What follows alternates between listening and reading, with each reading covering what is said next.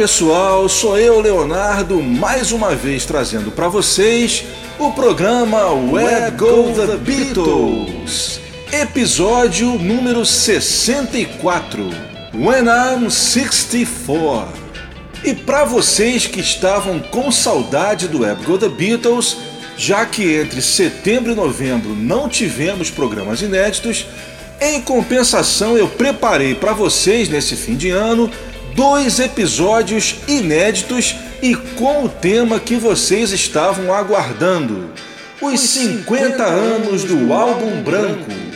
Eu vou mostrar nesses dois programas todas as músicas gravadas nas sessões do álbum em ordem de gravação, com destaque para a super caixa que saiu no último dia 9 de novembro, a Super Deluxe Edition com nada mais, nada menos do que seis CDs e um Blu-ray áudio. Mas para manter a tradição do Web Go The Beatles, também vou apresentar algumas versões que ainda se encontram inéditas oficialmente, que portanto não saíram na caixa. E agora vamos entrar na máquina do tempo de volta ao ano de 1968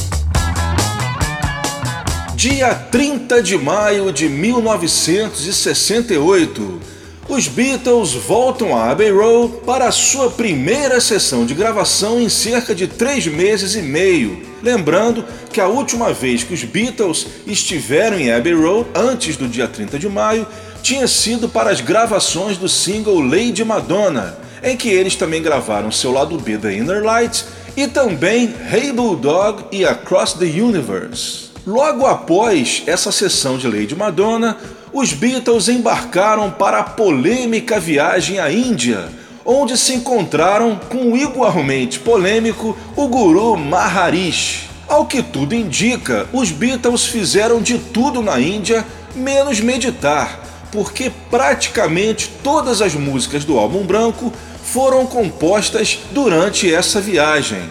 Três meses pode parecer pouco tempo, mas quando os Beatles chegaram a Abbey Road nesse dia 30 de maio, muitas mudanças significativas haviam acontecido com o grupo, tanto no terreno pessoal quanto no profissional. No terreno pessoal, vocês já devem saber, temos a entrada de Yoko Ono no universo Beatle, inclusive dentro dos estúdios. Novidade excelente para o John, mas não tão boa assim para os outros três Beatles. Isso porque sempre havia tido um acordo tácito entre eles, era proibido a entrada de namoradas ou esposas dentro do estúdio.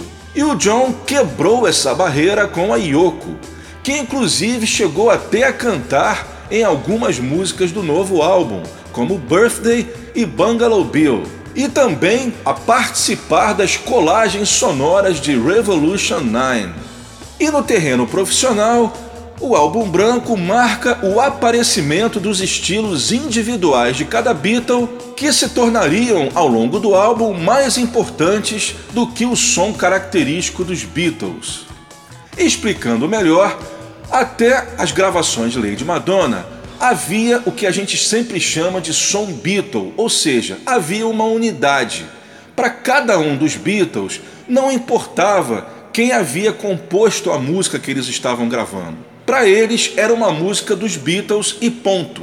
Então, assim sendo, cada um dos Beatles participava de uma composição que não fosse a sua, com a mesma importância que ele dava para uma composição própria. Não importava quem havia composto, era uma música dos Beatles, do grupo. Era o velho um por todos e todos por um.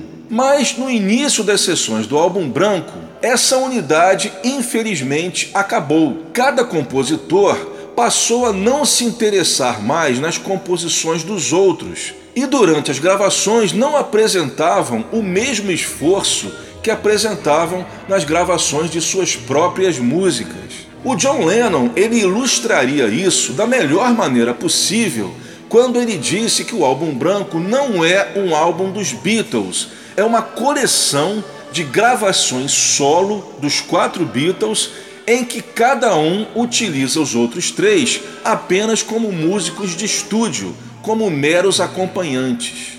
E isso realmente é tão verdade que, se você prestar atenção, você verá que várias músicas do álbum branco se assemelham às primeiras gravações solo de cada Beatle.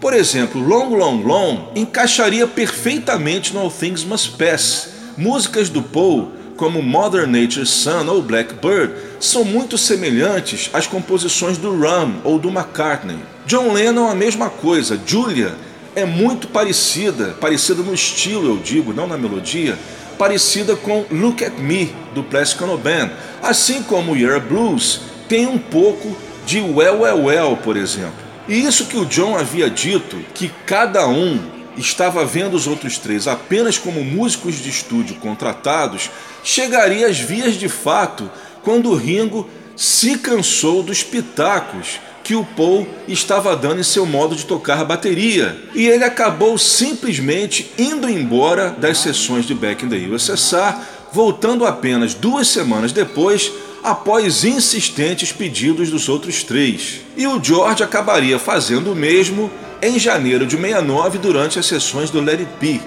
Mas isso é claro uma explicação de modo geral, porque houve sim alguns momentos nas gravações em que houve sim uma unidade. A gente pode citar, por exemplo, a gravação de Air Blues, em que os quatro resolveram gravar num pequeno espaço anexo ao estúdio 2 de Abbey Road, um espaço que não era comumente utilizado para gravação, porque eles queriam sentir a banda unida. E também em músicas como Birthday, que talvez seja a única música do disco que foi realmente composta por Lennon McCartney. Tanto é que cada um canta um pedaço da música e foi composta durante a sessão de gravação.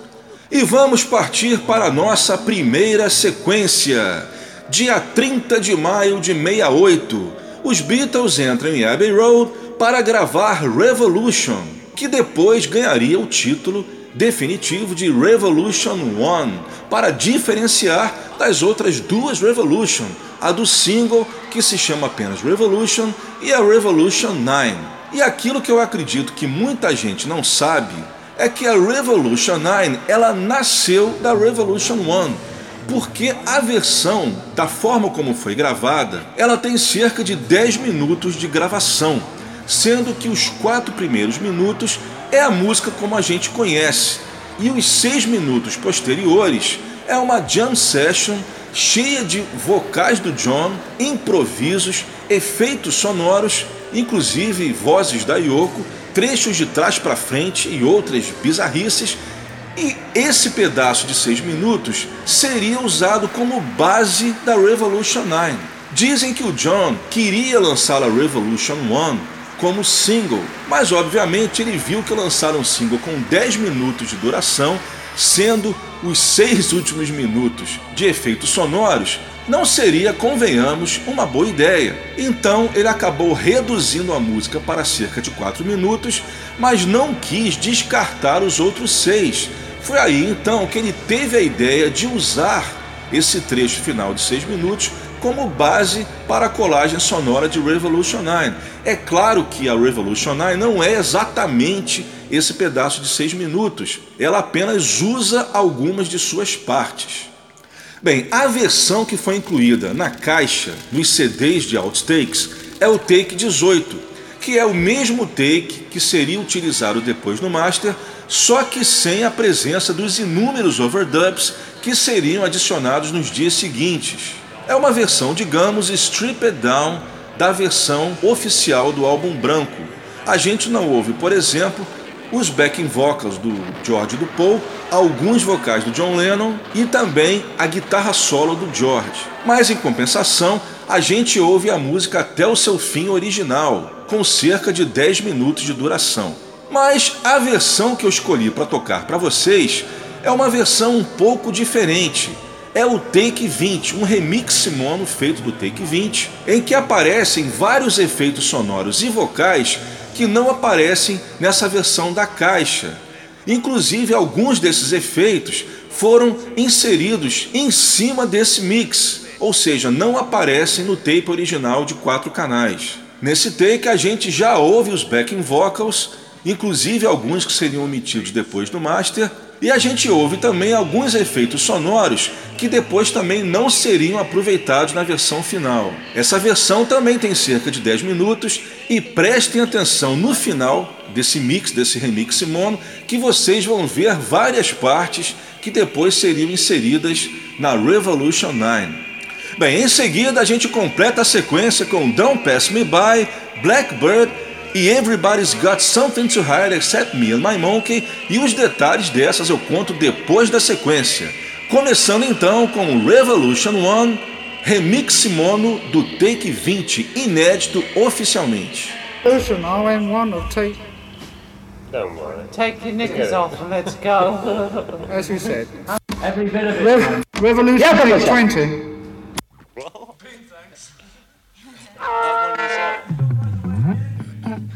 Oh, now then. I take two. Okay.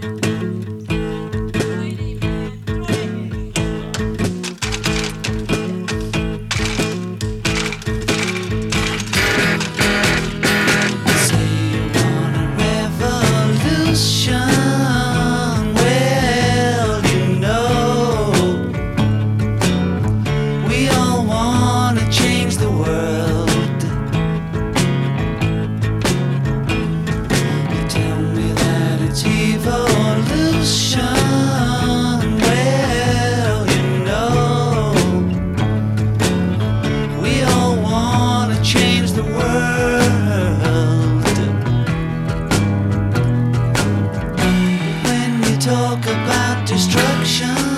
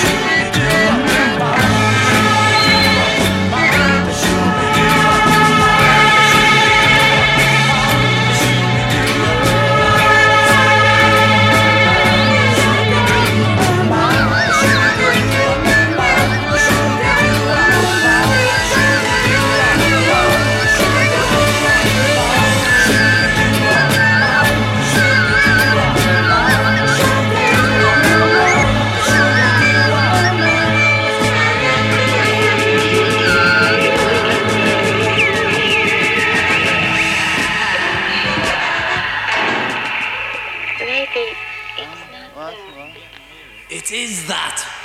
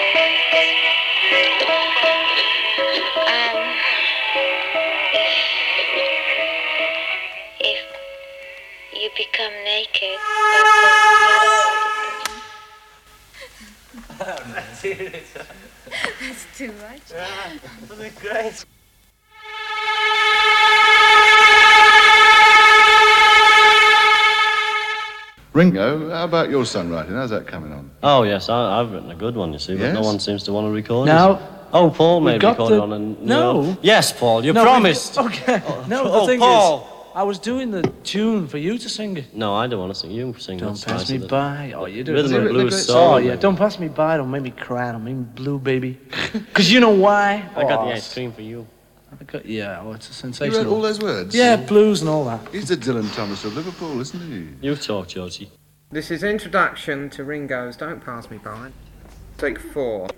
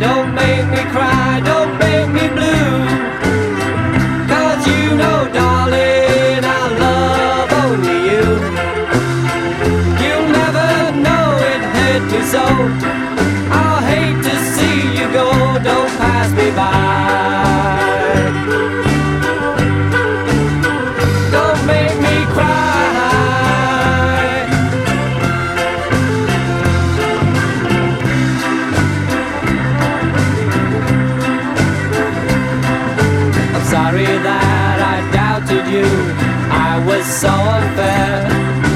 You were in a car crash and you lost your hair. You said that you would be late about an hour or two. I said that's alright, I'm waiting here, just waiting to hear from you. Don't pass me by, don't make me cry, don't make me blue. Cause you know,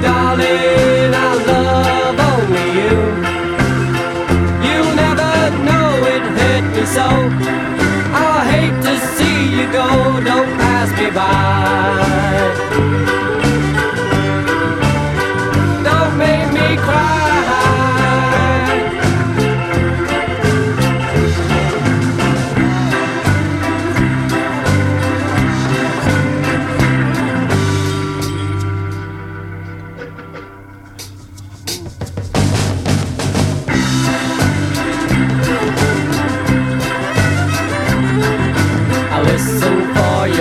footsteps coming up the drive. Listen for your footsteps.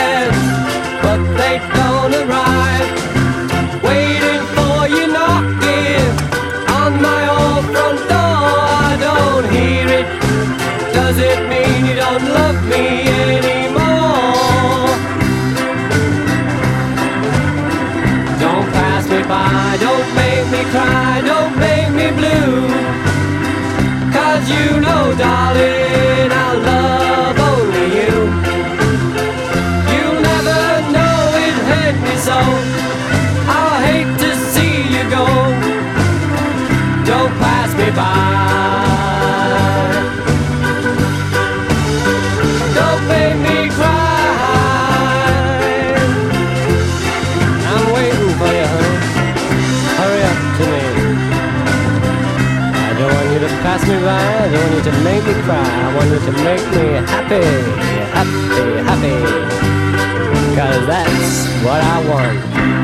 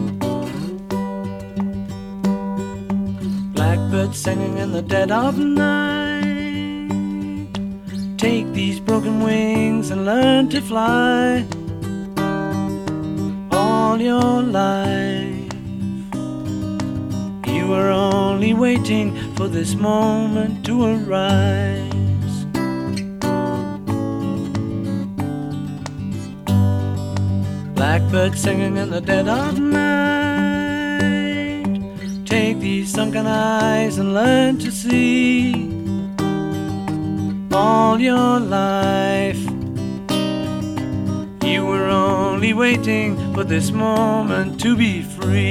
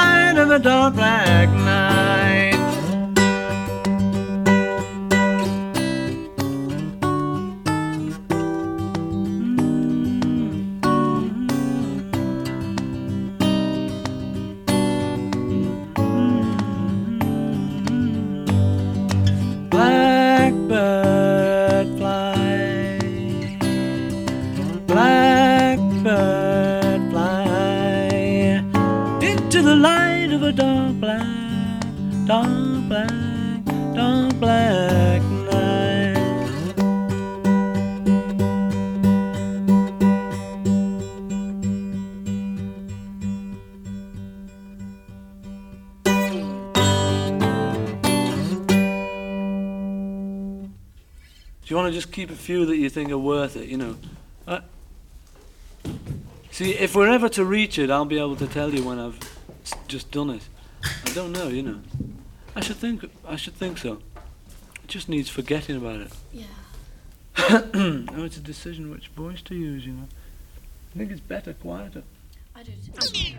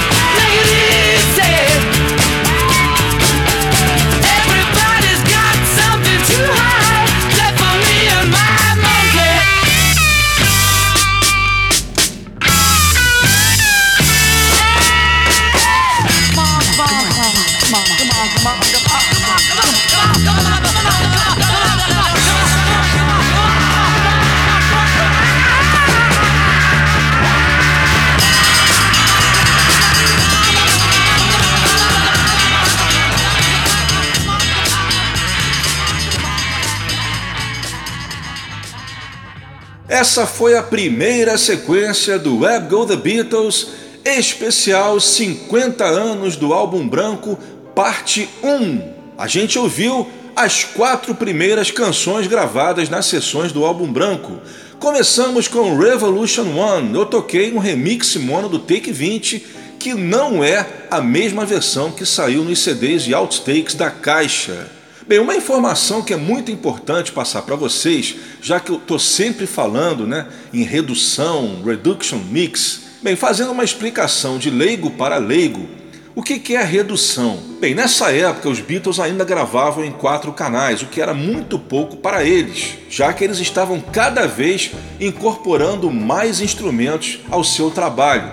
Então o que, que eles faziam? Por exemplo, no caso de Revolution One, eles gravaram o take 18, que foi o considerado como o melhor take, marcado best no tape box, o take que saiu na caixa Super Deluxe. Mas não tem mais espaço para colocar mais nenhum instrumento, os quatro canais já foram gravados. Então o que, que eles faziam? Eles pegavam essa primeira fita, esse take 18, e copiavam para uma segunda fita de quatro canais. Só que em vez de copiar canal por canal, eles gravam para uma outra fita, jogando os quatro canais do take 18 para um canal da nova fita. Isso você vagava três canais, onde você continuava o processo de overdub. E apenas para diferenciar, eles davam um incremento ao take, ou seja, eles adicionavam um número. Então chamavam essa nova fita de take 19. Isso explica porque às vezes eu faço comentários do tipo, abre aspas, esse take é igual ao take 18, só que com mais overdubs. De repente vocês podem pensar, ué, mas como é que é o mesmo take se é o 19 e o outro é 18? Bem, aí está a explicação, que é apenas uma maneira de diferenciar, eles faziam isso. Então, se eles prosseguissem com mais overdubs, essa fita que eles deram o nome de take 19 seria copiada novamente para vagar mais canais e eles chamariam de take 20, que foi o caso que eu toquei para vocês. E por curiosidade, o take final de Revolution One foi o 22, que é a versão que tem no álbum original, que inclusive você já ouve alguns overdubs que vocês não ouvem nesses takes anteriores. Por exemplo, a guitarra solo do George e alguns vocais definitivos. Bem, é uma explicação simples, resumida, como eu sempre digo, de leigo para leigo, mas eu acredito que dê para ter uma boa noção de como era. A segunda da sequência foi a contribuição de Ringo Starr para o álbum Don't Pass Me By, gravada no dia 5 de junho. Outra observação também que eu sempre faço é que nessa época dificilmente os Beatles levavam apenas um dia para concluir uma música. No caso do álbum branco, por exemplo, das 30 músicas, apenas 7 foram começadas e finalizadas no mesmo dia. Então, quando eu digo essa música foi gravada na data X, eu estou querendo dizer que ela começou a ser gravada nesse dia, mas que não necessariamente também terminou nesse dia. Dom Me By então começou a ser gravada no dia 5 de junho de 68 e eu toquei a versão que saiu na caixa, que é o take 7, o mesmo take que saiu oficialmente, só que uma versão sem cortes, ou seja, quase no fim da música o Ringo ele repete a primeira estrofe, a Listen for Your Footsteps. Só que na versão do Master, tanto mono quanto estéreo, eles cortaram essa estrofe para diminuir, obviamente, a duração da música. E esse remix da caixa também tem algumas falas do Ringo no final que foram omitidas nas mixagens finais. E o fato mais interessante de Don't Pass Me By que foi relatado pela primeira vez no livro da Caixa, é uma informação que nunca havia saído antes, pelo menos eu nunca havia visto. É que o Paul e o Ringo foram os únicos Beatles a tocar nessa faixa, e além disso, e principalmente além disso, eles inverteram as suas funções. Quem toca bateria é o Paul e o Ringo ele toca o piano. E é curioso, né, irônico, a gente constatar que na única composição do Ringo no álbum branco, ele que era o baterista não toca o seu instrumento. E antes de começar a Don't Pass Me By, eu inseri um trecho do programa Top Gear da BBC, gravado no dia 14 de julho de 64, onde o Paul ele faz uma brincadeira, ele tira uma onda com o Ringo sobre a sua composição Don't Pass Me By que ele estaria compondo. Ou seja, o engraçado é que esse programa é de quatro anos antes e você vê que o Ringo teria demorado né, quatro anos para finalizar a composição. E depois desse trecho do programa da BBC, a gente ouviu um pequeno trecho instrumental orquestrado que foi uma composição que George Martin fez para servir de introdução a Don't Pass Me By, que depois acabou sendo descartada pelos Beatles. Mas o George Martin não jogaria esse trecho fora. Ela acabaria sendo utilizada para o filme Yellow Submarine. Se você quiser conferir, ela toca exatamente antes de começar Eleanor Rigby no filme. Esse trecho saiu em disco pela primeira vez oficialmente no Anthology 3 em 96. E agora finalmente saiu no seu lugar certo, que é a introdução de Don't Pass Me By. A terceira foi o clássico de Paul McCartney, Blackbird. Eu também toquei a versão da caixa, que é o take 28, sendo que a versão oficial é o take 32, ou seja, Paul já estava bem perto de chegar onde ele queria. E eu também coloquei outra surpresa nessa faixa. Antes de começar o take 28 de Blackbird, eu inseri um pequeno trecho de ensaio onde o Paul faz uma improvisação da música Congratulations, que era um grande hit da época do Cliff Richard. Esse trecho também nunca saiu oficialmente. Blackbird foi gravada no dia 11 de junho e foi uma das sete músicas do álbum a ser gravada em apenas um dia. E a gente terminou com a Everybody's Got Something to Hide Except Me and My Monkey. Eu escolhi tocar para vocês um remix mono alternativo, diferente do remix mono que saiu oficialmente. É o remix mono número 1 do Take 12. A diferença principal desse remix para as outras versões oficiais é que o John Lennon, em algumas partes da música, ele não está com a voz dobrada, ou seja, como eu sempre digo, ele está com os vocais single tracked. Everybody's Got Something to Hide foi gravada no dia 26 de junho de 68.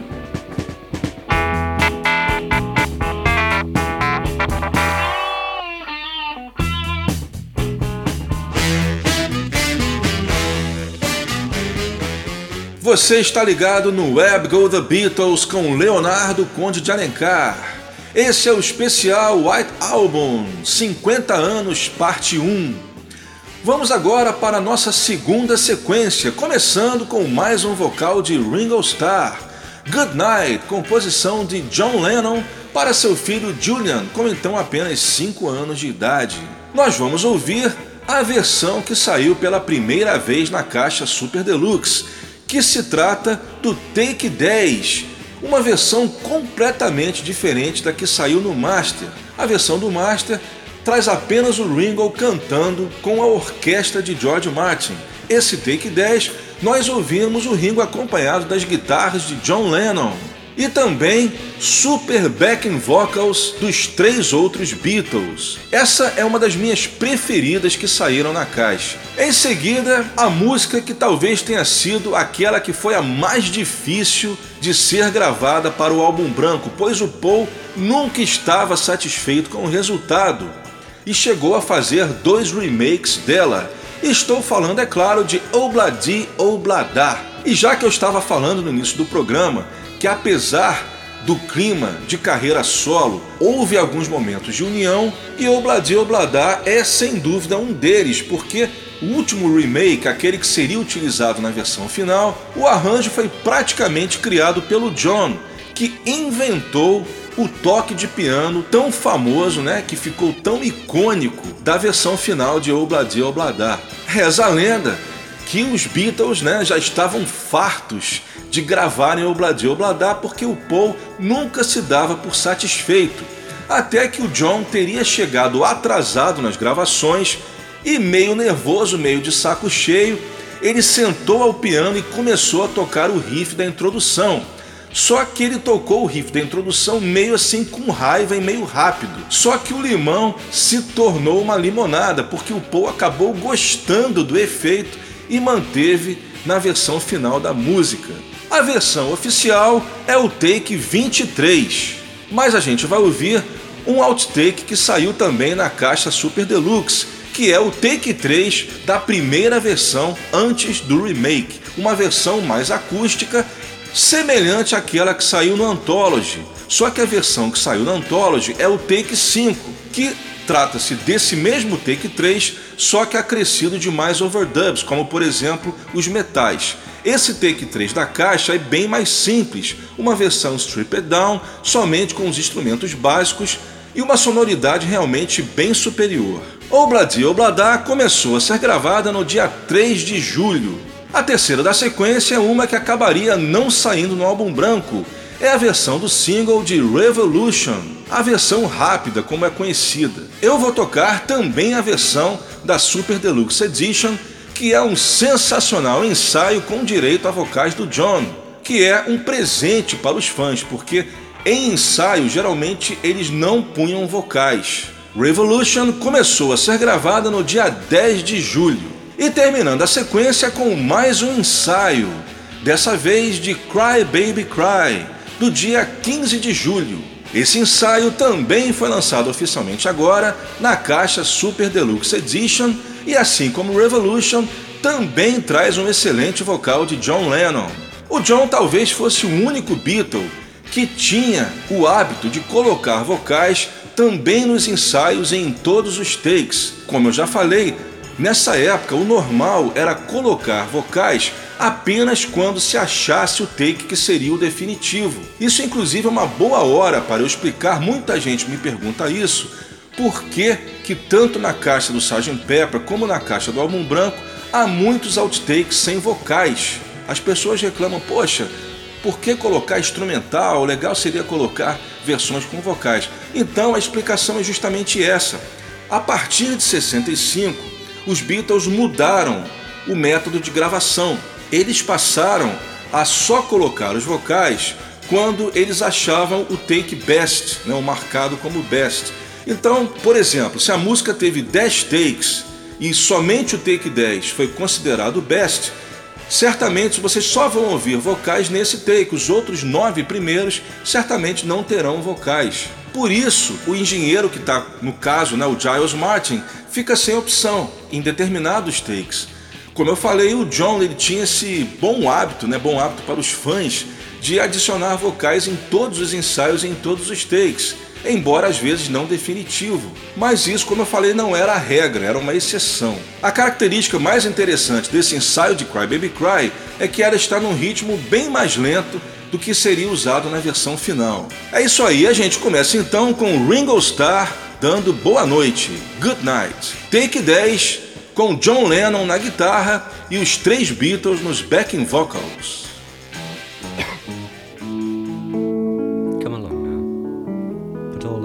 Away, it's time to jump into bed and go off into dreamland.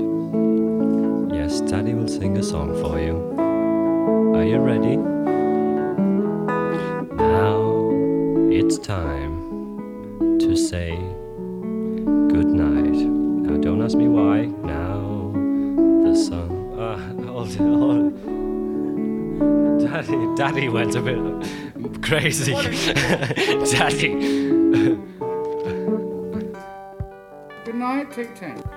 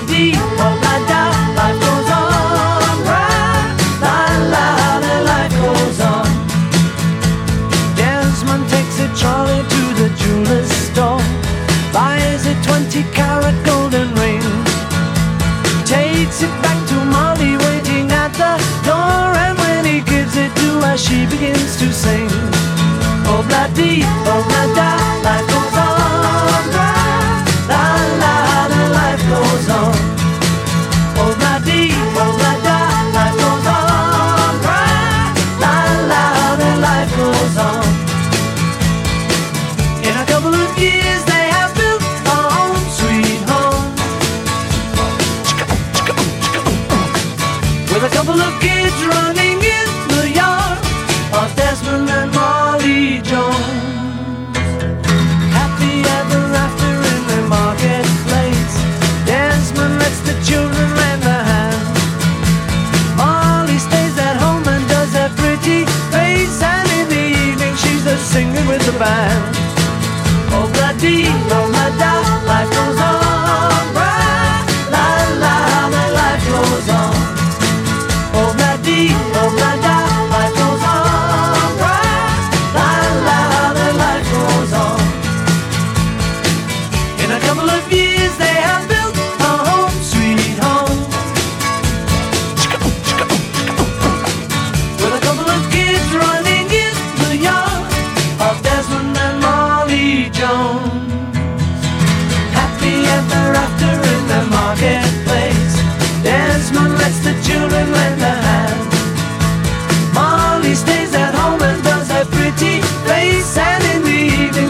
seems it could mind.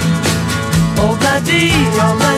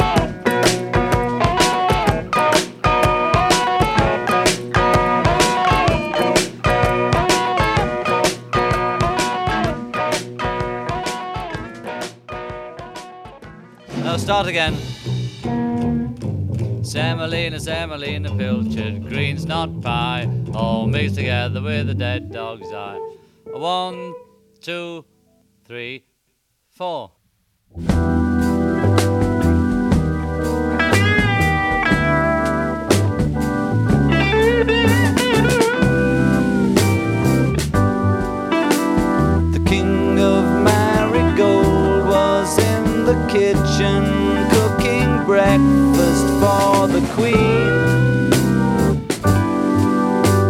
The queen was in the parlor playing piano for the children of the king. Cry, baby, cry. Make your mother sigh. She's old enough to know better. So cry, cry. The king was in the garden picking flowers for a friend who came to play. The queen was in the playroom painting pictures for the children's holiday. Cry, baby, cry. Make your sigh. She's old enough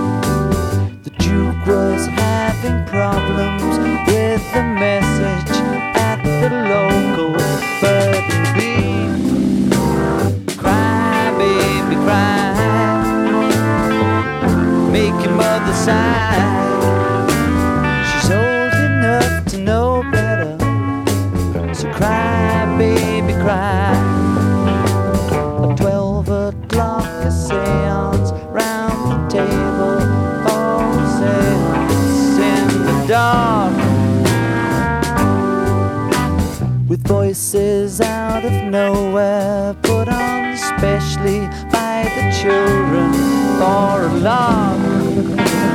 Cry, baby, cry. Make your mother sigh. She's old enough to know better. So cry, baby, cry.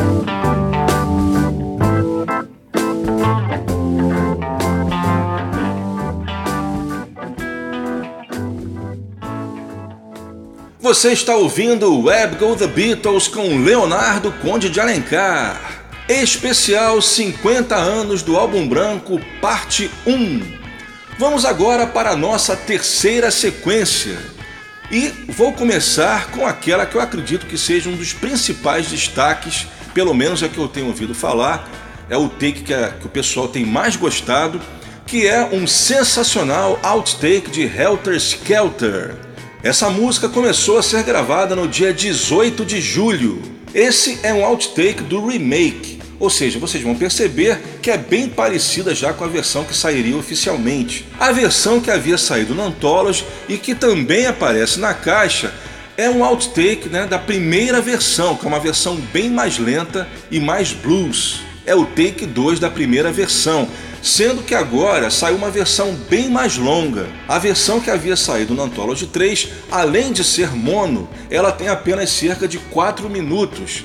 E a versão do Take 2 que saiu agora na caixa, ela além de estar em estéreo, tem cerca de 13 minutos de duração. Mas como eu falei, a gente vai ouvir o Take 17 do remake, sendo que a versão que sairia oficialmente é o Take 21. E se você já havia ficado feliz pela inclusão desse Take 17 de Helter Skelter, o que falar então desse ensaio de Baby I Don't Care que eu vou tocar antes da Helter Skelter, que é um ensaio gravado durante as sessões da Helter Skelter, justamente para esquentar a banda.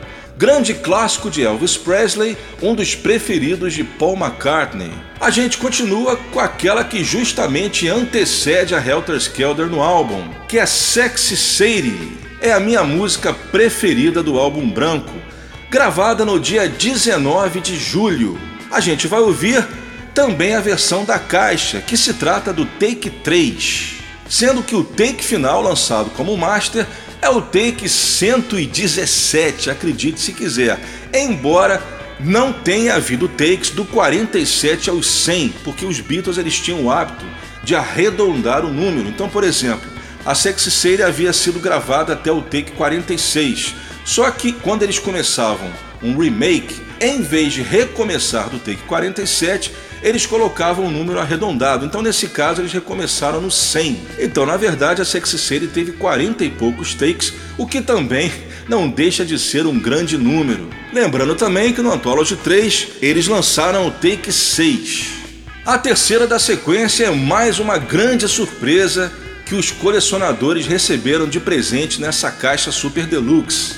Um outtake de While My Guitar Gently Whips, no caso o take 27, infelizmente é um breakdown, ou seja, um take que para no meio, mas em compensação o Giles Martin incluiu um super ensaio de Let It Be gravado durante as sessões de While My Guitar Gently Whips, que eu vou tocar para vocês antes do outtake de While My Guitar. Vocês vão perceber que o Paul ainda não tinha desenvolvido a música por completo. Ele ainda não tinha os acordes que seriam utilizados na versão final da música e também não tinha a letra toda pronta, ou seja, a música estava em desenvolvimento. É interessante também a gente ouvir o próprio George cantarolando trechos da música. Outro fato interessante é que, como eu falei, esse take da caixa que eu vou tocar é o take 27 e o take que seria usado no master é o take 25, para vocês verem o nível de perfeccionismo dos Beatles. Eles já haviam chegado a um take excelente e mesmo assim eles continuaram as gravações. Foi gravado no dia 25 de julho de 68. E para terminar a sequência em grande estilo, o grande clássico de 68, Hey Jude, gravado nas sessões do álbum branco, mas não lançado no álbum como era típico dos Beatles, sempre separar single de LP. E dessa vez eu vou trazer mais um outtake que não foi lançado na caixa e que, portanto, se encontra inédito oficialmente até hoje. É o take 23 de Hey Jude, gravado em Abbey Road. Bem, contando uma história bem rápida de Hey Jude, ela começou a ser gravada ainda em Abbey Road, sendo que o take 1 saiu nessa nova caixa e o take 2 foi lançado no Anthology 3. Depois, os Beatles resolveram levar as gravações de Hey Jude para o estúdio Trident, que já tinha uma mesa de oito canais. Os Beatles, inclusive, fariam várias gravações do álbum branco no Trident antes que a EMI resolvesse ligar na tomada a mesa de oito canais de Abbey Road. Isso porque eles já tinham a mesa, só que os funcionários da EMI não tinham paciência para aprender a usá-la o que fez com que os Beatles perdessem a paciência e fossem gravar no estúdio Trident, que já tinha mesa de oito canais. Se você está curioso, anota aí. As músicas gravadas no Trident foram Dear Prudence, Savoy Truffle, Martha My Dear, Honey Pie e Hey Jude. E voltando a Hey Jude, eu vou tocar o take 23, que foi o último gravado em Abbey Road, quando eles foram para o Trident, eles recomeçaram a contagem e o take que saiu no Master foi o take 1 do Trident. Esse take 23 de Abbey Road foi usado pelo George Martin para compor a orquestração da versão final. E é um super outtake e é uma pena que não tenha sido escolhido para a caixa. A versão do Master de Hey Jude foi gravada no Trident no dia 31 de julho de 68, enquanto essa versão que eu vou tocar foi gravada em Abbey Road dois dias antes. E a gente começa então com Helter Skelter, take 17, precedido pelo ensaio de You're So Square Baby I Don't Care, gravado nas mesmas sessões de Helter Skelter.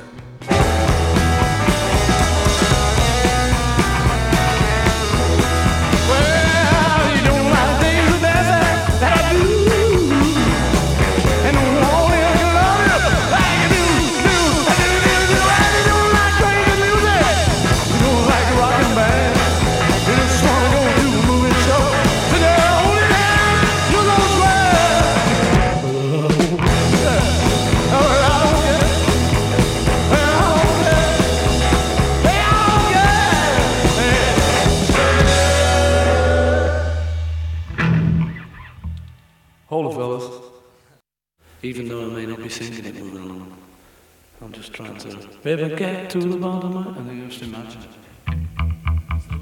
Have extra on the first one. So it's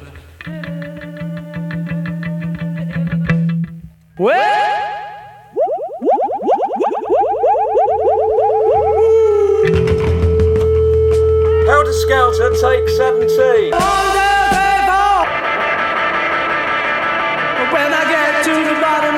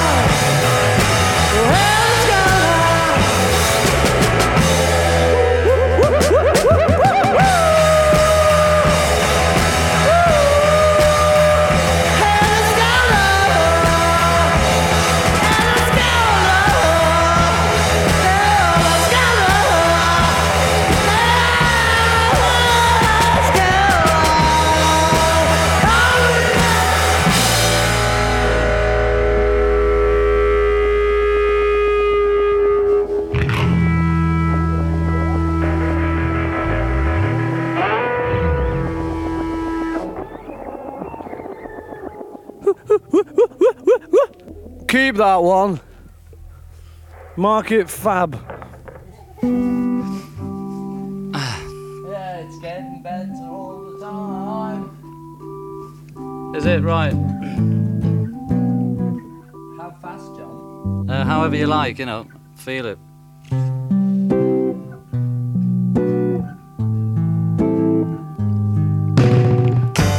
Sexy Sadie, what have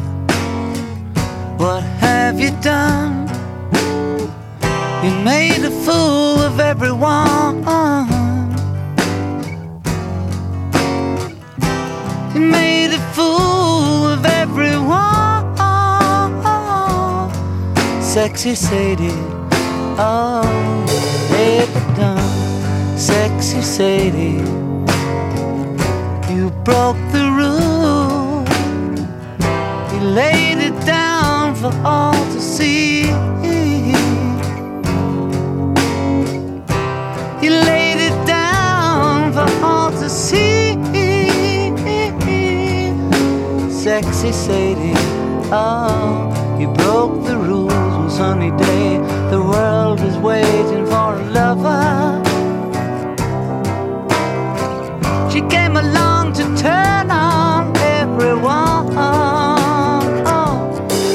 Sexy Sadie, the greatest of them all, sexy Sadie. How did you know the world was waiting just for you?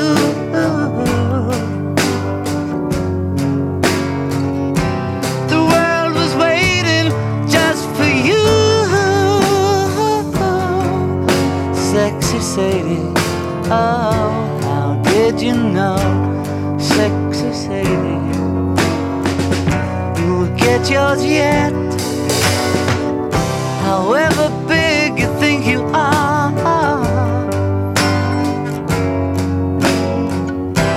However big you think you are, sexy Sadie. Oh, you'll get yours yet. We gave just to sit at her table.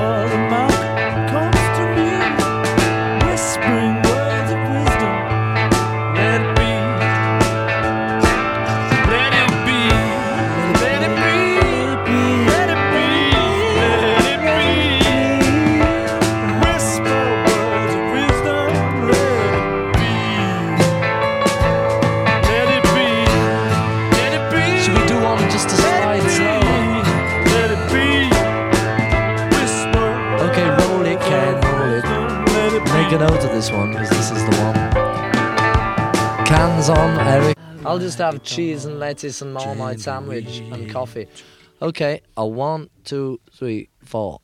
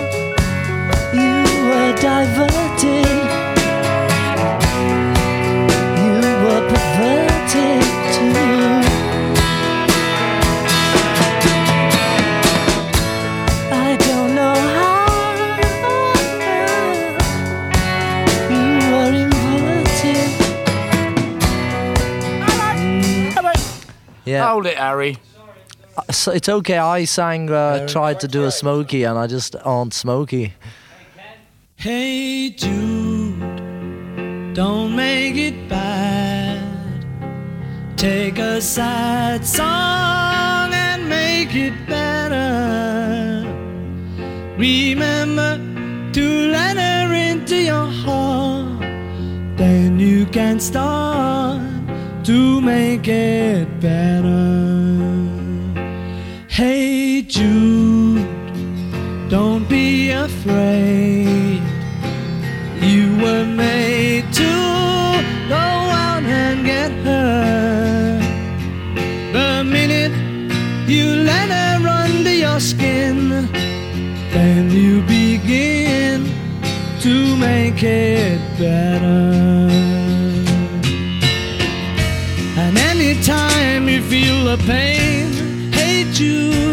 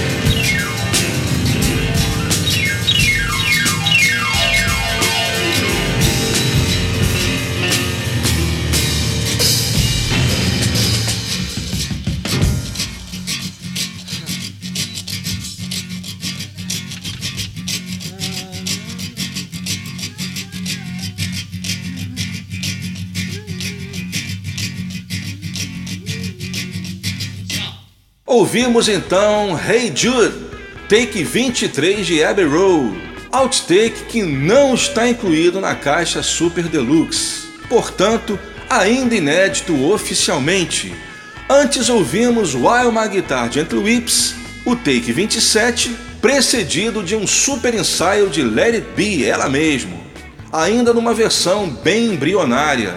A segunda da sequência foi Sexy Sadie, take 3, e começamos com Helter Skelter Take 17, além do ensaio de Baby I Don't Care.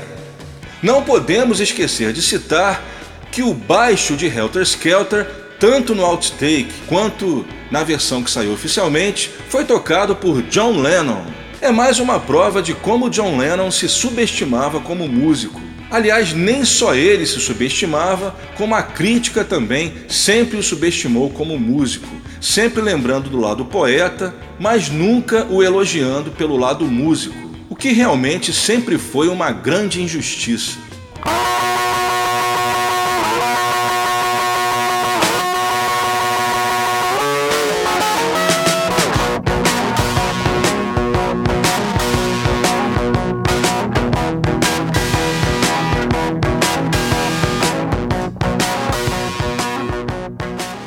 Antes da quarta sequência, vamos falar um pouco sobre o lançamento do álbum branco e sua performance nas paradas. O álbum The Beatles, que ficaria conhecido como White Album, foi lançado na Inglaterra no dia 22 de novembro de 68, exatamente cinco anos após o lançamento de With the Beatles. É interessante a gente constatar que nesse intervalo de cinco anos os Beatles lançaram nada mais, nada menos do que nove álbuns, sendo um deles duplo.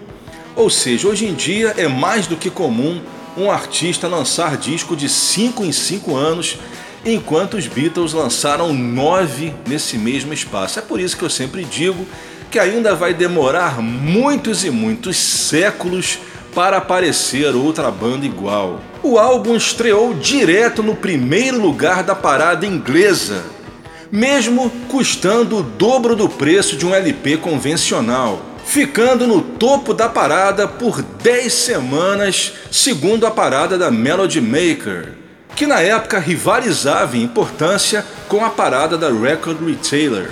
E o álbum venderia tantos exemplares que chegaria até aparecer na parada do New Musical Express de singles. Pois é, o New Musical Express costumava fazer uma parada só, incluindo singles e LPs. E o álbum branco ele vendeu tanto que ele chegou a aparecer no top 20 da parada de singles. Ou seja, se a gente comparar em termos de vendagem, um LP que tenha vendido bastante, que seja até um number one, se você colocasse ele numa parada de singles, ele ficaria mais ou menos em centésimo lugar, porque naquela época os singles vendiam muitíssimo mais do que os álbuns. Só que os discos dos Beatles eles vendiam tanto que eles geralmente ficavam no top 20 da parada de singles e até o álbum branco que custava o dobro do preço chegou ao número 20 da parada de singles da New Musical Express. Ou seja, um recorde jamais batido. Outro recorde do álbum branco foi que ele também se tornou o primeiro álbum duplo a atingir o topo da parada britânica. Ele também foi o primeiro álbum dos Beatles pelo seu próprio selo Apple, embora apenas de maneira simbólica, porque os Beatles ainda estavam sob contrato com a EMI Parlophone. Tanto é que a listagem do álbum branco saiu sob o catálogo da Parlophone, não da Apple.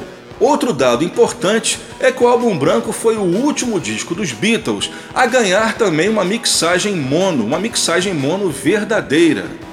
A partir das gravações do Larry B, eles só fariam mixagens em estéreo. Lembrando que o Yellow Submarine, que saiu um pouco depois do álbum branco, também chegou a ser lançado em mono, mas era um mono transformado do estéreo, ou seja, o famoso fake mono. Tanto é que as músicas exclusivas do Yellow Submarine só sairiam em mono verdadeiro, em True Mono, no álbum Mono Masters, que faz parte da caixa The Beatles em mono, que saiu em 2009. Nos Estados Unidos, o álbum saiu três dias depois, no dia 25 de novembro, e assim como na Inglaterra, atingiu facilmente o primeiro lugar, onde ficaria por nove semanas. Nos Estados Unidos, onde ele também saiu pela Capitol, apesar do selo Apple, ele foi o primeiro álbum dos Beatles a sair somente em estéreo, o que fez com que a versão mono inglesa se transformasse no item de colecionador para o fã americano. E no Brasil? Bem, no Brasil o álbum branco saiu por volta de janeiro de 69. Eu sempre digo por volta porque, infelizmente, a nossa EMI Odeon, atualmente Universal, nunca guardou essas datas, nunca guardou essas informações. Se na discografia inglesa e americana dos Beatles a gente tem informações super ricas, você pega, por exemplo, os livros do Bruce Spicer sobre os lançamentos da Capitol, da Parlophone, ele é tão rico em detalhes que chega até a ser chato. de tanto que é o nível de detalhamento. Ele diz não só as datas de lançamento, como as matrizes utilizadas, as diferenças entre os selos, memorandos, e isso tudo ele conseguiu pesquisando na Capitol. Tudo isso está arquivado. Aqui no Brasil, infelizmente, a coisa é bem diferente. E não só a gravadora dos Beatles, como todas as outras, eles nunca se prestaram a guardar esses arquivos. Então, quando a gente fala de discografia dos Beatles, essas datas a gente se baseia em informações dadas por pessoas que viveram a época, que lembram de quando compraram os LPs e também de poucos arquivos de jornais e revistas que sobraram daquela época. Por isso que a gente nunca tem uma informação 100% correta. A gente pode falar que saiu por volta de janeiro de 69, o que não significou um grande atraso, apenas dois meses de atraso. Já houve álbuns que levaram até seis meses para sair aqui no Brasil. Aqui no Brasil, o álbum branco chegou ao segundo lugar da parada, não conseguindo ultrapassar o nosso Roberto Carlos e seu álbum O Inimitável. Eu trouxe para ilustrar uma parada do dia 23 de março de 69, que foi justamente a edição em que o álbum branco atingiu o seu peak position, né, que foi o segundo lugar. Só para vocês terem uma ideia de como era a parada brasileira da época, é um top 5 que foi publicado na revista Intervalo número 324 e é a parada do Ibope de São Paulo. Vejam só: quinto lugar, Altemar Dutra da Odeon. Quarto lugar, Realization do Johnny Rivers da RCA. É um álbum, inclusive, que eu recomendo a todos vocês, que é um dos melhores dos anos 60. Em terceiro lugar, Agnaldo Timóteo comanda o sucesso da Odeon também. Em segundo lugar, temos o White Album dos Beatles, Apple Odeon. Em primeiro lugar, O Inimitável do grande Roberto Carlos da CBS. Só para vocês terem uma ideia de como era a diversidade de estilos que imperavam na parada brasileira no ano de 69. Bem, e na parte 2 do nosso especial, eu vou contar para vocês todos os detalhes sobre os singles lançados do álbum branco.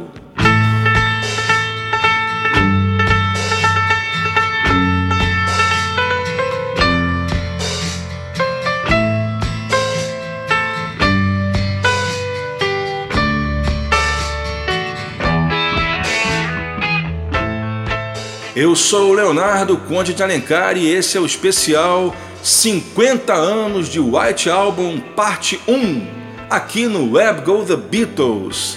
Vamos agora para a nossa quarta sequência, prosseguindo com as sessões de gravação do álbum branco em ordem cronológica. Vamos agora a uma canção que não sei porquê, pelo perfeccionismo dos Beatles, eles acharam que essa música não era suficientemente boa para sair no álbum, Not Guilty, O que eu acho realmente uma decisão super infeliz, porque espaço ela tinha. Como explicar, por exemplo, não colocar Not Guilty no lugar de Revolution 9 ou de Wild Honey Pie?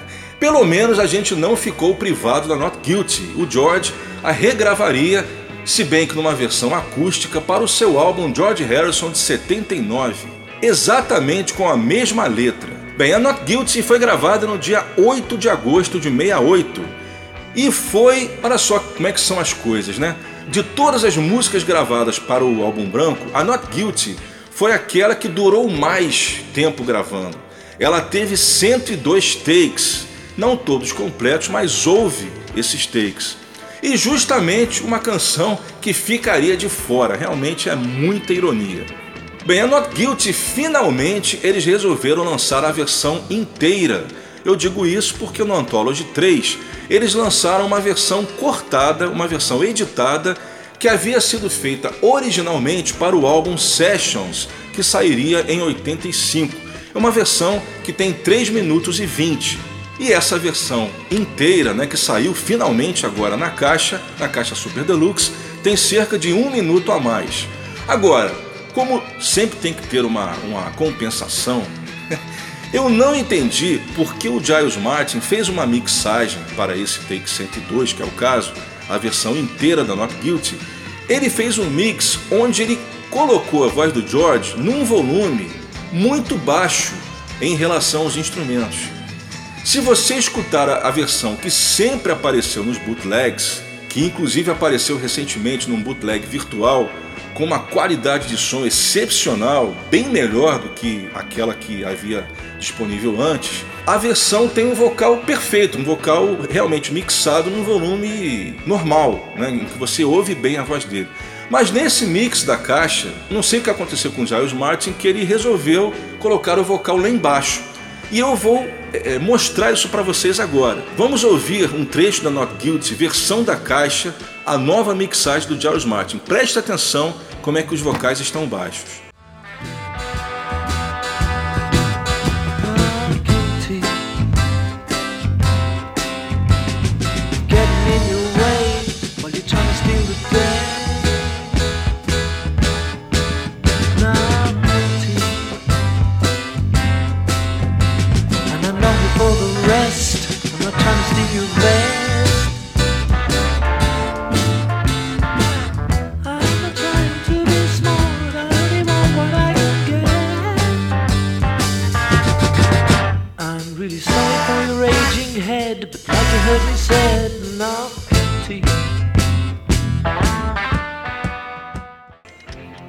Agora eu vou tocar o mesmo trecho, mas a versão pirata, né? a versão do bootleg, que se não me engano foi mixada pelo John Barrett. Vamos lá.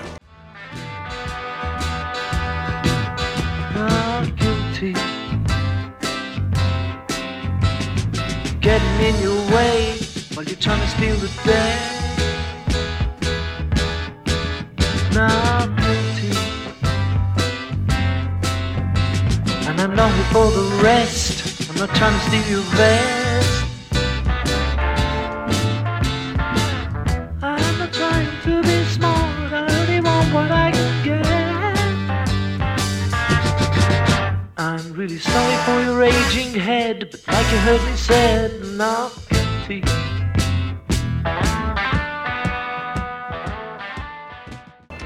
Pois é, qualquer um, mesmo que não tenha ouvido 100%, deve ter percebido claramente como os vocais nessa versão do John Baird estão mais altos.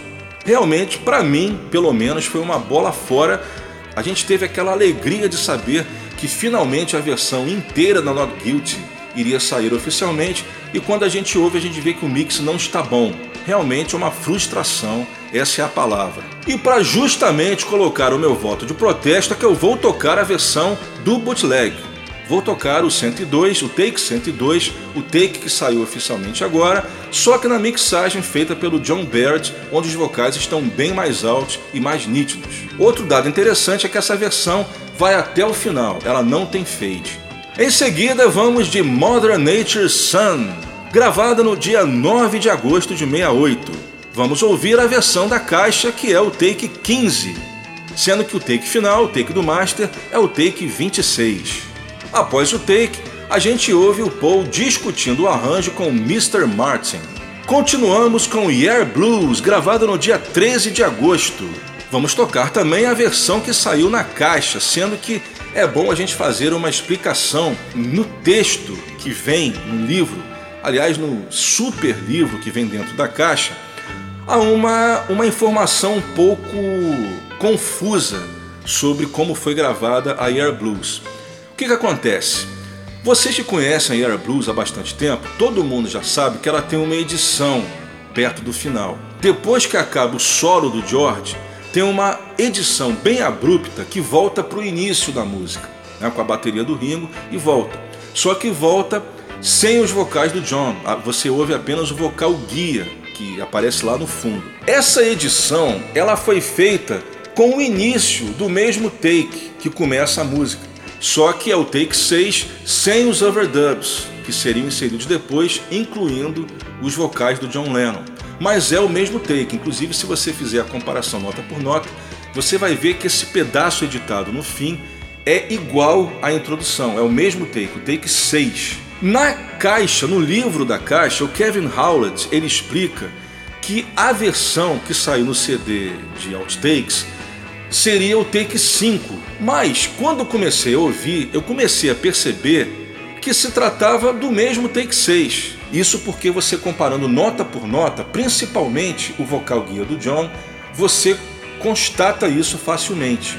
Então realmente aí a gente deduz, deduz não, a gente conclui que o Kevin Howlett cometeu um erro. Né? O, o outtake que saiu na caixa, né, no CD da- das sessões, é o mesmo take 6, mas sem a edição. Isso é que é a parte legal, porque pela primeira vez a gente consegue ouvir como foi gravada Air Blues antes da edição, porque eu tenho certeza que vocês, assim como eu, toda vez que vocês ouvem Air Blues e termina o solo de guitarra do George, né, aquela parte do solo começa com o solo do John e depois entra o solo do George e de repente entra abruptamente o início da música de novo. Eu acredito que vocês, assim como eu, sempre devem ter tentado imaginar como seguiria originalmente a música. E agora, nessa versão da caixa, pela primeira vez, a gente consegue ouvir como ela foi gravada de verdade. Infelizmente, esse take 6 né, que eles colocaram na caixa não tem vocais, porque os vocais do John Lennon só seriam inseridos numa redução desse take 6. Mas mesmo assim, é uma maneira super interessante de você ver como foi gravada a Air Blues originalmente. E para terminar, uma música que eu juro para vocês que eu não queria tocar. eu acho que eu gosto até mais de Revolution 9 do que dessa música, mas como é um programa histórico, né, a gente tem que seguir as gravações do álbum branco. Essa música foi gravada, a gente não tem como apagar a história. Se trata, é claro, de What's the New Mary Jane, que foi, eu acredito que vocês concordem comigo, a decisão mais acertada do John Lennon, que foi não ter incluído ela no álbum branco. Ele na tentaria lançar de novo essa música como um single da Plastic Ono Band. Ele chegou até a, a colocar na listagem de lançamentos da Apple, né, da Parlophone da Apple, um compacto que viria com What's the New Mary Jane e You Know My Name. Mas ele iria lançar esse single como um compacto da Ono Band. Mas os outros Beatles vetaram porque, afinal de contas, as duas, mesmo que eles não mais as quisessem, eram gravações dos Beatles. Então eu vou tocar a versão da caixa não porque é a melhor versão, mas porque é uma versão bem mais curta do que a versão que seria o master, que sairia no álbum branco, né, mas que acabou saindo somente em 96 no Anthology 3. Essa versão da caixa deluxe, ela é o take 1. É uma versão que é um breakdown, né? ela para no meio, o John erra e ela tem cerca de um minuto de duração. Nessa música a gente só ouve o John no piano e o George Harrison na guitarra. E foi gravada no dia 14 de agosto de 68. É isso aí. Vamos começar então com George Harrison e Not Guilty. One, two, three, four.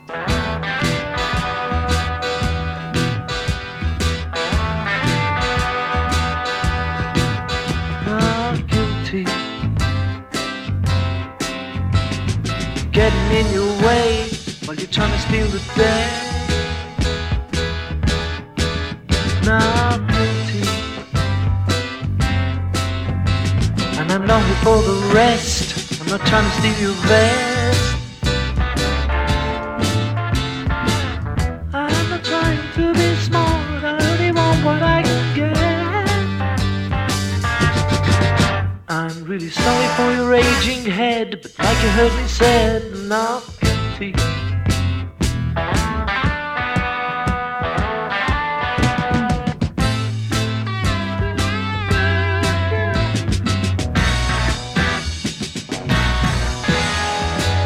Not guilty for being on your street, getting underneath your feet. Not No handing me a writ while I'm trying to do my bit. I don't expect to take your heart, I only want what I can get. I'm really sorry that you're underfed, but like you heard me said, not guilty.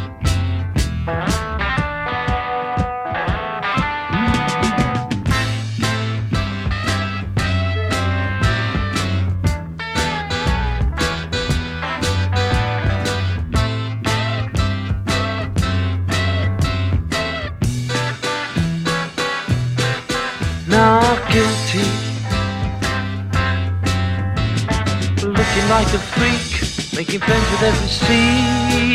Not guilty. For leading you astray on the road to Mandalay. I won't upset the apple cart, I only want what I can get. I'm really sorry that you've been misled, but like you heard me say, not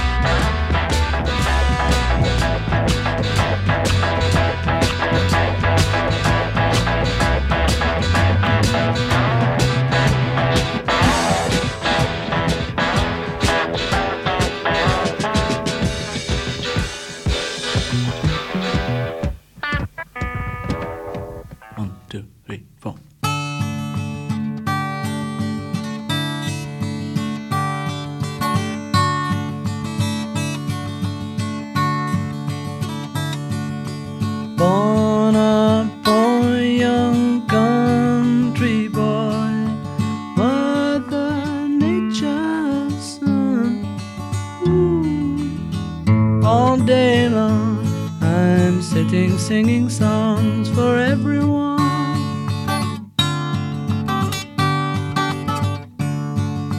Sit beside a mountain stream, see her waters rise.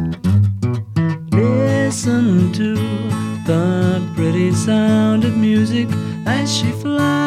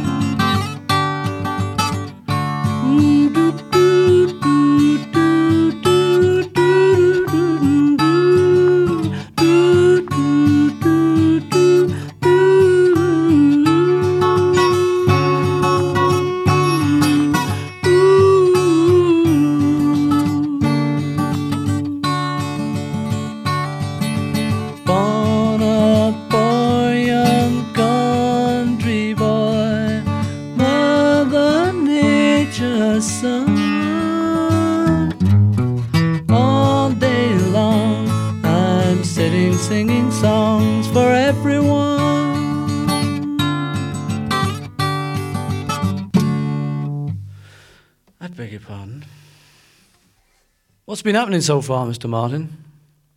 You've done one or two nice ones. Um, you've done a lot of others where you've mucked up, you know. Is there no one listening up there by any slight chance? Yeah, we're listening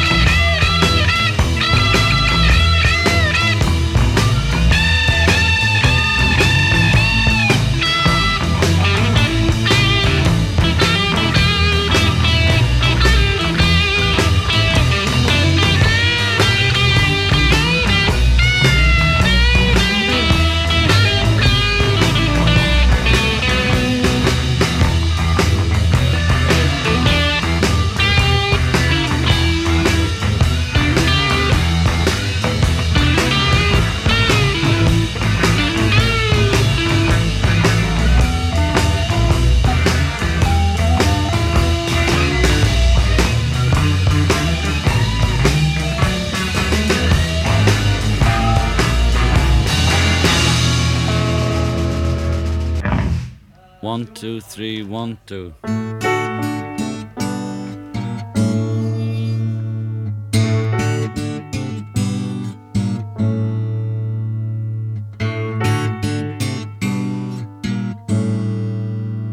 She looks as an African queen.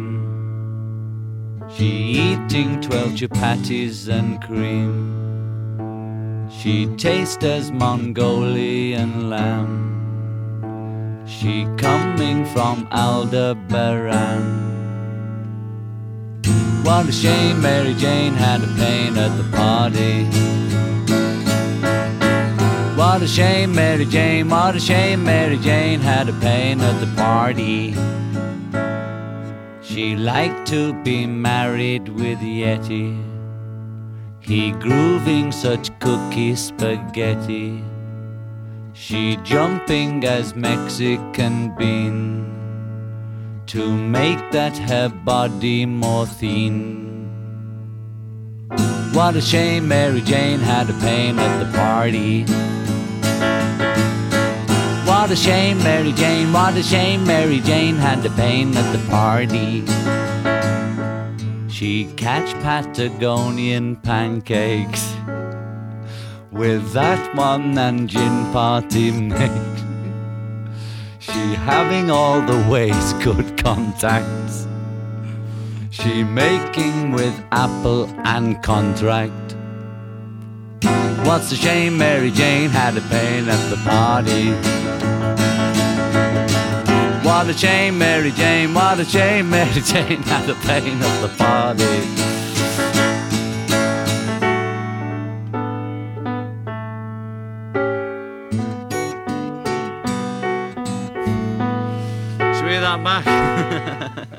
Ouvimos então What's the New Mary Jane, também conhecida na época dos bootlegs como What a Shame Mary Jane Had a Pain at the Party, já que What's the New Mary Jane não aparece em nenhum momento da música.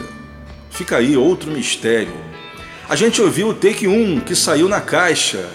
Antes a gente ouviu o Air Blues, que, para simplificar, é o take que sairia no master, só que antes dos overdubs, incluindo o vocal do John Lennon, e sem a edição final. Então a gente ouve o final original conforme ele foi gravado. A segunda foi Mother Nature's Son, ouvimos o take 15 e começamos com Not Guilty, a música que demorou mais tempo para ser gravada, que teve mais takes e que acabou ficando de fora do álbum.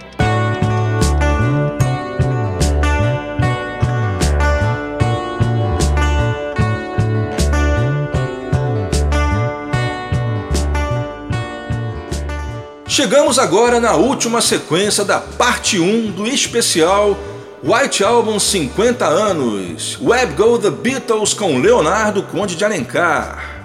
A gente começa essa quinta sequência com Rocky Raccoon, o grande country western do disco. Uma música que também, como eu falei, caberia perfeitamente nos primeiros álbuns solo do Paul. A gente vai ouvir também a versão que saiu na parte de sessions da caixa, que é o Take 8, o interessante é que esse take 8 é o mesmo take que já havia saído no Anthology 3, só que um pouco maior. Ou seja, depois que termina assim propriamente dizendo a música, o Paul ainda ameaça começar um segundo take, mas que ele aborta logo.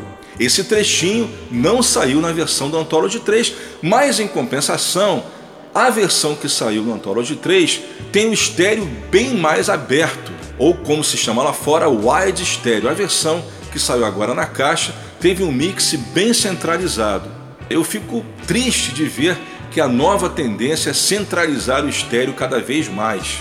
Você que é fã dos Beatles como eu e sempre se acostumou com aquele estéreo bem aberto, como dos primeiros álbuns, eu acredito que você também não goste muito dessa nova tendência. Rock Raccoon foi gravada no dia 15 de agosto e também foi uma das sete músicas do álbum gravadas totalmente em só um dia. Já que estamos falando disso, mais uma que também começou e terminou no mesmo dia, Wild Honey Pie, que na verdade é uma vinheta criada pelo Paul que não se trata propriamente de uma canção. Ela foi gravada no dia 20 de agosto de 68. Como a gente não tem outtake dessa música, eu selecionei o remix feito pelo Giles Martin que saiu na versão comemorativa do álbum branco, tanto na caixa como também numa versão standard, que vem, além do remix de 2018 em estéreo, o CD bônus que é o The Asher Demos. A terceira da sequência tem uma história mais interessante.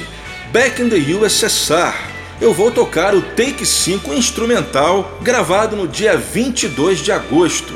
Várias coisas interessantes acerca desse outtake instrumental de Back in the USSR. Primeiro, que ele se trata do mesmo take que seria usado no master, só que o master é uma redução desse take, o take 6, que é o take 5 instrumental já acrescido dos vocais do Paul, dos backing vocals e de algumas guitarras a mais. O mais curioso desse take é que a gente aprende pela primeira vez que ela foi gravada numa velocidade bem menor do que a versão que a gente ouve no disco, tanto em mono quanto em estéreo. Você vai perceber que essa versão instrumental, o Take 5, é bem mais lenta que a versão que todos nós conhecemos. E a segunda curiosidade, eu já adiantei um pouco no início do programa, é que foi justamente nesse dia 22 de agosto que o Ringo se aborreceu com os toques, né, com os pitacos do Paul no seu modo de tocar, e o Ringo acabou abandonando a gravação de Back in the USSR e ficaria duas semanas longe dos Beatles, esfriando a sua cabeça. Mas os três não se deram por vencidos e eles se uniram para preencher o vazio da saída do Ringo. O interessante é que para vocês verem a importância do toque de bateria do Ringo, do estilo do Ringo de tocar, né, a importância que isso tinha na sonoridade dos Beatles, é que os três tocaram bateria nessa gravação. O Paul, o George e o John. Ou seja, foi necessário três Beatles para substituir o Ringo. Isso é muito legal. A terceira da sequência é Dear Prudence, gravada no dia 28 de agosto, ainda durante as férias do Ringo. E a bateria foi feita pelo Paul McCartney, que aliás mandou muito bem nessa música. Essa é uma das cinco músicas gravadas nos estúdios Trident, que eles resolveram utilizar para se beneficiar da mesa de oito canais. E isso realmente foi super útil, porque essa música ela foi gravada em apenas um take, não considerando, é claro, os ensaios anteriores. Mas take mesmo, ela foi gravada direto, take 1. Como eles estavam gravando em oito canais, não foi necessária uma redução. E eu vou tocar mais uma vez uma versão que não está incluída na caixa.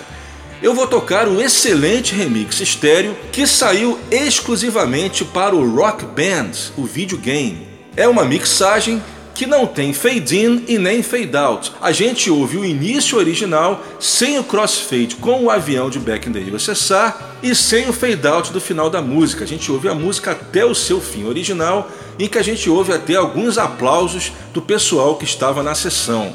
E a gente começa essa sequência com o country western Rocky Raccoon Take 8. Rocky Raccoon. Rocky Raccoon. He was a fool unto himself, and he would not swallow his foolish pride. Mind you, coming from a little town in Minnesota, it was not the kind of thing that a young guy did when a fellow went and stole his chick away from him.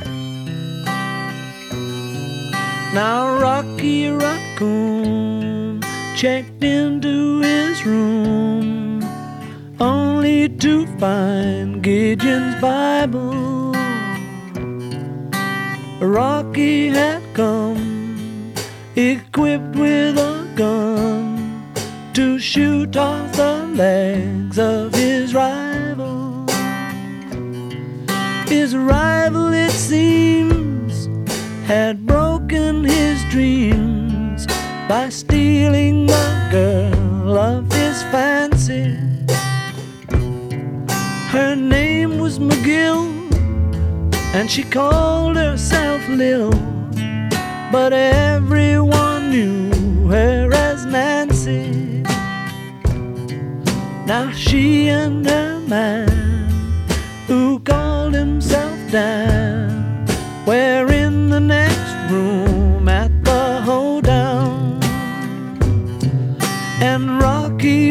in and grinning a grin said, Danny boy, this is a showdown. But Daniel was hot. He drew first and shot, and Rocky collapsed in the the corner. Da da da da da da da da da da da da da da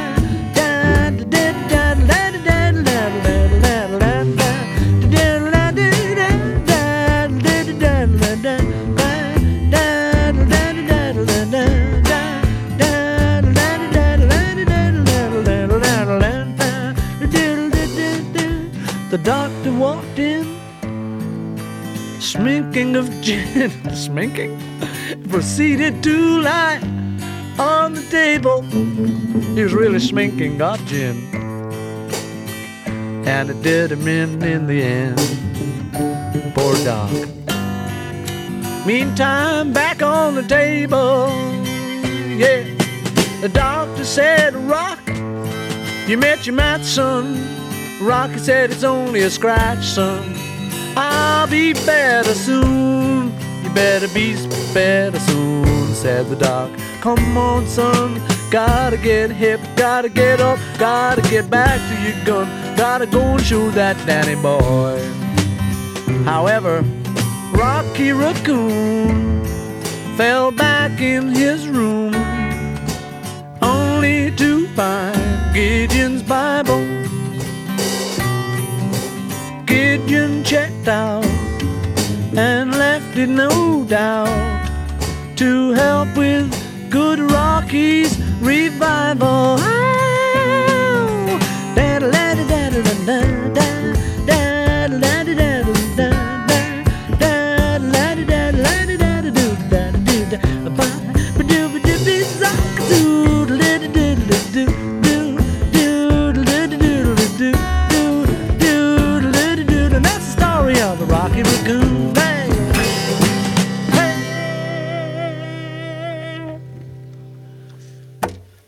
Now, Rocky Raccoon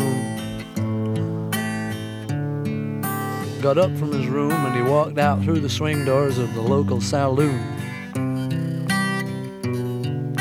Straight into the arms of someone new, someone who he'd known from a long way back, maybe from a primary school days. A young friend, Rocky, recognized. He said, Honey, will you be my new honey bun? She said, Rocky boy, come on, I'll show you why I love you. Young Rocky Raccoon, I love the way you wear your hat. I love the way you hit your pants. Rocky Raccoon, I dig you. He said, Mrs., I dig you too. Come with me.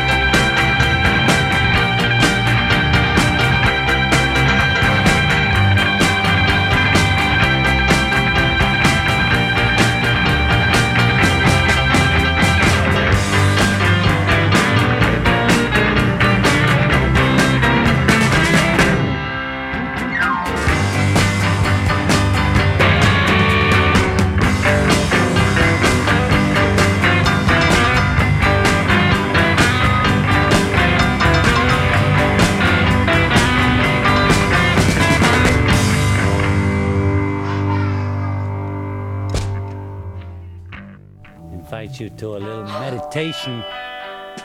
Oh, silly boy.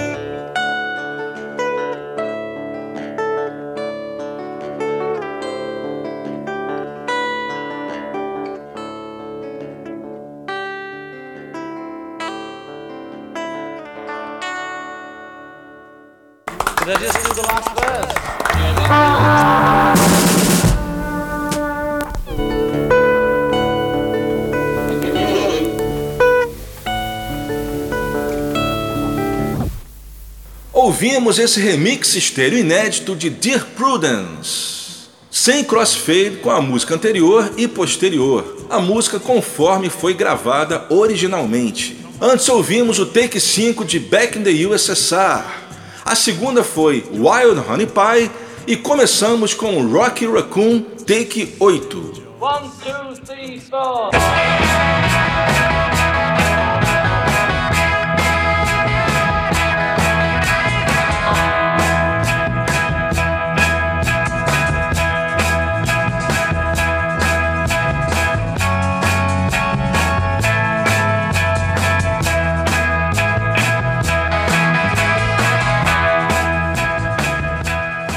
assim terminamos a primeira parte do Web Go The Beatles especial 50 anos de White Album. Esse foi o nosso episódio número 64, When I'm 64.